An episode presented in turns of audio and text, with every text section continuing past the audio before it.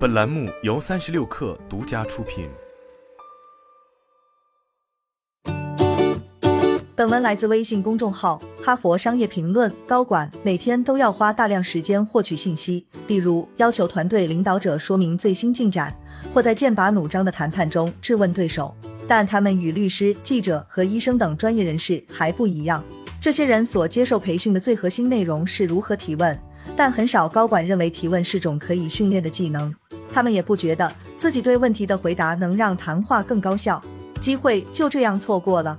提问是开发组织价值的有力工具，既能激发学习动力和思想交流，带动创新和绩效提升，帮助团队成员建立融洽互信的关系，还能发现难以预见的陷阱和风险，从而降低商业风险。有些人特别擅长提问。他们天生就有强烈求知欲、极高情商和阅读他人的能力，所以总能问出最到位的问题。但多数人不仅问的问题数量少，提问方式也不够巧妙。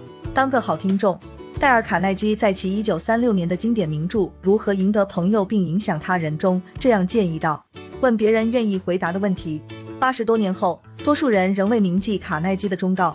艾利森几年前在哈佛商学院着手研究谈话时。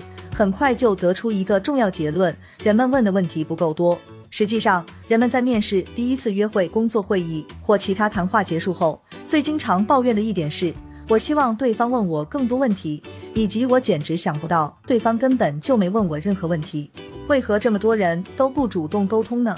原因有很多：一、人们可能过于自我，只热衷于向别人展示自己的思想、故事和创意，而不会想到问别人问题。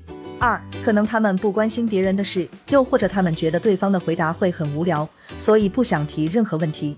三，也许他们过于自信，认为自己已经知道答案了。四，他们还可能担心自己问错了问题，被当成无理或能力不足的人。但我们认为，最主要的原因是，多数人仅仅是不了解问好问题的重要性。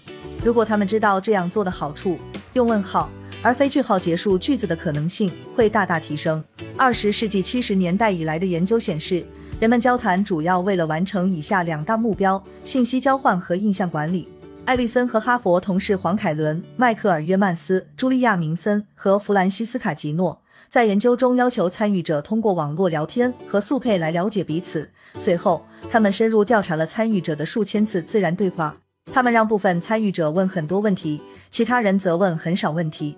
在网络聊天环节，被要求问很多问题的参与者更受聊天对象的喜爱，对对方兴趣的了解也更多。比如，研究人员问他们聊天对象对阅读、烹饪和运动等活动的喜好时，他们更有可能做出正确的猜测。在速配环节中，参与者更愿意和问更多问题的对象再次约会。实际上，在二十次约会中，参与者每次约会只多问一个问题，就能多让一个人和他们再次约会。提问的效果很明显。在某些情况下体现得更为突出，例如对社会规范的质疑。举例来说，职位候选人需要遵守的主流规范是在面试中扮演回答问题的角色。但伦敦商学院的丹凯布尔和北卡罗来纳大学的弗吉尼亚凯伊的研究表明，多数人在工作面试中都吹捧了自己。如果面试者只忙着自我推销，就很可能忘记询问和面试官、组织及工作有关的信息。但面试官对问了这些问题的候选者会更热情，对他们评价会更高，而且愿意帮助他们判断这份工作能否令他们满意。若候选人提出“我还应该了解哪些此前未提到的事项”等问题，这不仅能彰显自身能力，还有助于建立和睦关系，并获得和职位相关的关键信息。成为更优秀提问者的第一步很简单：问更多问题。当然，问题数量并非影响谈话质量唯一因素。确定类型、语调顺序和措辞同样重要。好了，本期节目就是这样，下期节目我们不见不散。